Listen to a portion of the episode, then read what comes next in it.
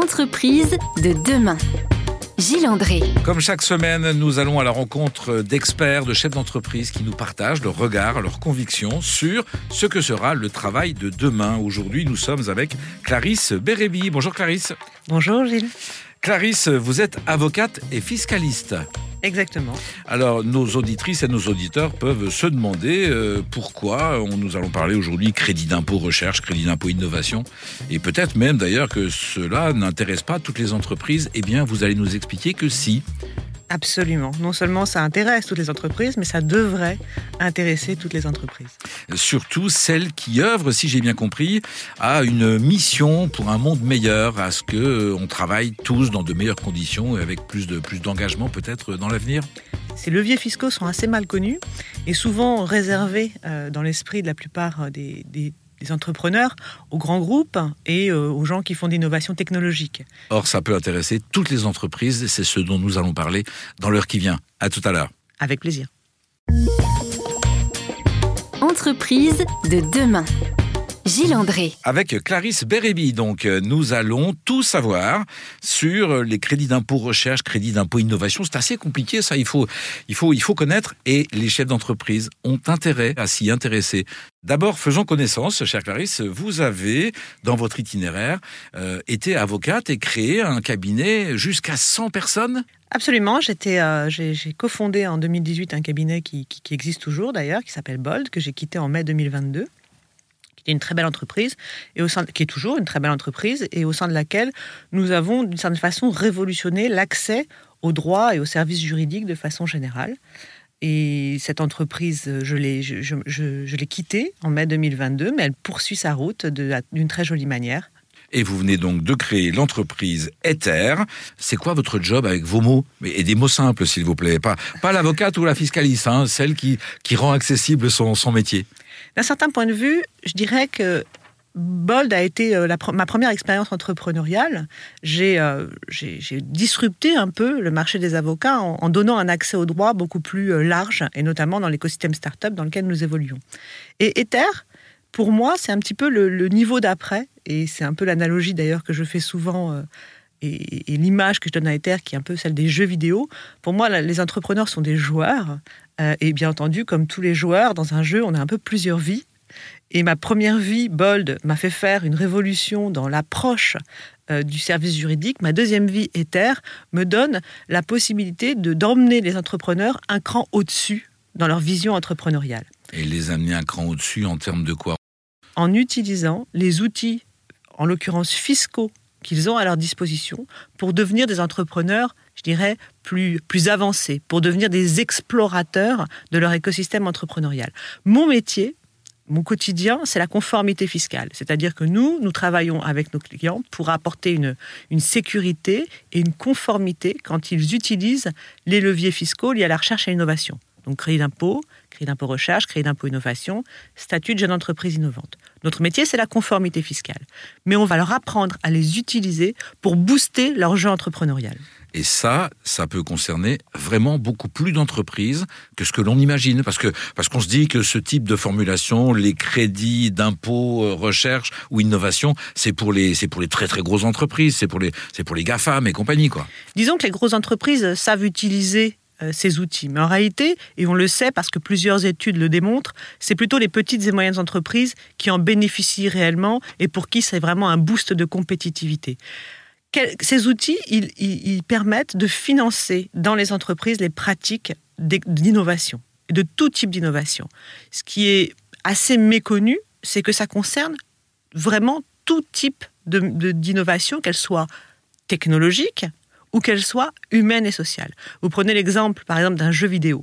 Si vous créez un jeu vidéo, vous avez bien entendu une grande part du jeu vidéo qui est technologique. Et vous pouvez être confronté à des verrous technologiques que vous devez débloquer. Pour ça, vous mettez à disposition une équipe qui va travailler sur ces verrous technologiques. C'est une opération de recherche qui potentiellement peut donner accès au crédit d'impôt recherche. Mais également, dans un jeu vidéo, vous avez toute une part psychologique sur la façon dont le joueur va se comporter dans le jeu. Et sur cet mhm. aspect psychologique, vous êtes sur un autre type de science, qui est une science humaine, sur le comportement humain. Et ça, c'est aussi potentiellement une opération de recherche pouvant donner lieu à ces crédits d'impôt. Et si je vous ai bien compris, ce second volet euh, potentiel d'utilisation de défiscalisation. En fait, si vous voulez, c'est l'État réinjecte dans l'économie une partie de ses recettes fiscales. Alors, sur l'aspect technologique, on se dit que les entreprises savent faire et savent utiliser les fonds qui sont dédiés à ça, mais ne savent pas que l'on peut utiliser également, faire appel aussi à ces fonds-là pour euh, du développement de la recherche qui porte sur la dimension humaine. Absolument. Les, sciences humaines ne sont pas considérées a priori comme éligibles. Pour une simple et bonne raison, c'est qu'il est vrai que ça n'avait pas été cité par les, manuels qui, euh, qui évoquent ces crédits d'impôt, et notamment le manuel de Frascati ou le bulletin officiel des impôts. Vous allez nous expliquer donc comment ça fonctionne dans quelques instants. Entreprise de demain. Gilles André. Retour dans le studio d'Airzen Radio avec Clarisse Bérébi de la société Ether pour bien comprendre ces enjeux des crédits impôts recherche qui sont donc dédiés pas uniquement à l'aspect technologique, mais que l'on peut aussi solliciter, si je vous ai bien compris, pour, euh, bah pour des recherches, des développements euh, qui portent sur l'humain ou sur le comportement humain, et notamment dans le monde du travail. Vous voulez nous expliquer comment ça fonctionne le crédit d'impôt et à qui on s'adresse, comment, comment ça marche quoi? Oui. Qu'est-ce que sont, qu'est-ce que sont ces crédits d'impôt? C'est une partie des recettes fiscales que l'État décide volontairement de réinjecter dans l'économie pour permettre aux entreprises de booster leur compétitivité tout d'abord, mais également, et c'est l'origine de ces crédits d'impôt qui date de 1983, de maintenir les talents sur le sol français. Il faut savoir que c'est des dispositifs qui sont très anciens et qui sont franco-français. Donc, ça nous rendait longtemps, euh, je dirais, le, pays numéro un en termes de dépenses de recherche et d'innovation. Aujourd'hui, euh, les classements sont un peu différents. Les entreprises finançaient des postes de recherche et développement parce qu'il y a ces aides de l'État. Disons que ça permet de d'embaucher les talents qui vont permettre la recherche et l'innovation dans les entreprises.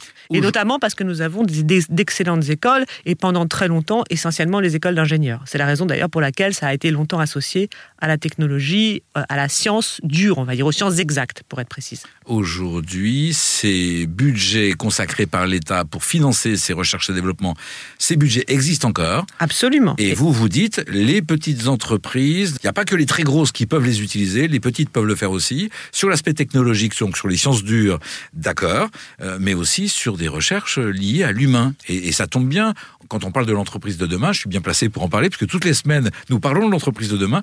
On parle de plus en plus de développement des talents au niveau des soft skills, au niveau des comportements, ou au niveau de la psychologie, etc. etc. C'est même le pari que nous faisons. Chez Ether, nous considérons que les entreprises demain qui feront la différence, qui seront les plus compétitives, seront celles qui auront su investir sur les sciences humaines et sociales. Les grandes innovations de demain seront des innovations humaines et comportementales. Et c'est un pari, c'est une, idée que je me fais de l'évolution. Non pas que les innovations technologiques euh, ne sont pas utiles, mais elles devront s'associer à des innovations humaines et comportementales. Vous prenez par exemple la problématique de l'intelligence artificielle, qui est un sujet extrêmement euh, d'actualité et qui est une mhm. grande innovation technologique, de fait, il va falloir associer des considérations éthiques, des considérations psychologiques, des considérations humaines. Et donc, selon moi, les entreprises qui investiront du temps et de l'énergie et des ressources dans ces innovations-là auront forcément un avantage concurrentiel. Et donc, plus que jamais, ces dispositifs fiscaux qui sont, si je puis dire, euh, euh, présent, euh, disponible, et je dirais même que l'État veut encore pousser, puisque nous nous sommes engagés vis-à-vis de l'Union européenne à pousser ces dépenses à 3% du PIB, donc les dépenses de recherche et d'innovation, qui sont aujourd'hui à 2,2%. On s'est engagé à les pousser à 3%, dont les deux tiers réalisés par les entreprises. Donc on est vraiment sur des deniers publics réinjectés encore une fois dans l'économie dans cet objectif précis. Est-ce que je vous ai bien compris, Clarisse Bérébi Si je retiens qu'il y a des fonds euh, qui doivent être utilisés, qui peuvent être utilisés, et les entreprises, euh, quelle que soit leur activité, qui souhaitent faire de la recherche sur les dimensions d'éthique, de psychologique et humaine autour du travail, peuvent profiter de ces budgets-là il faut pour ça qu'elles sachent comment s'y prendre. Et, votre job à vous, c'est de les accompagner à ça? Alors notre job, c'est vraiment de la conformité fiscale, c'est-à-dire qu'on va faire en sorte que ce soit fait dans des conditions de sécurité. Mais on va aussi les accompagner pour nous assurer, parce que la conformité fiscale introduit la partie scientifique. Donc on va vérifier avec eux que leurs opérations de recherche sont bien des opérations de recherche éligibles. Est-ce que je peux vous demander comment et que vous répondiez à cette question dans quelques minutes après cette pause musicale? Avec plaisir.